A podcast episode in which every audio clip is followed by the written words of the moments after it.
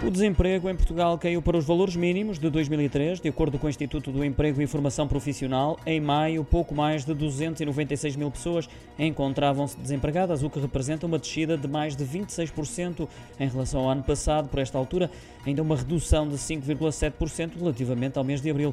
Contribuíram para esta queda aqueles que procuram novo emprego, ainda os que têm 25 ou mais anos de idade e ainda todos aqueles que estão inscritos há menos de um ano, detalha o Instituto do Emprego e Formação Profissional. Já a nível regional, o desemprego registado diminuiu em termos homólogos em todas as regiões, com destaque para o Algarve e para a Madeira, onde foram verificadas quebras de mais de 54% e 40%, respectivamente. Também em cadeia, todas as regiões portuguesas apresentaram decréscimos no desemprego, tendo a maior variação sido registada no Algarve, variação essa que superou os 19%.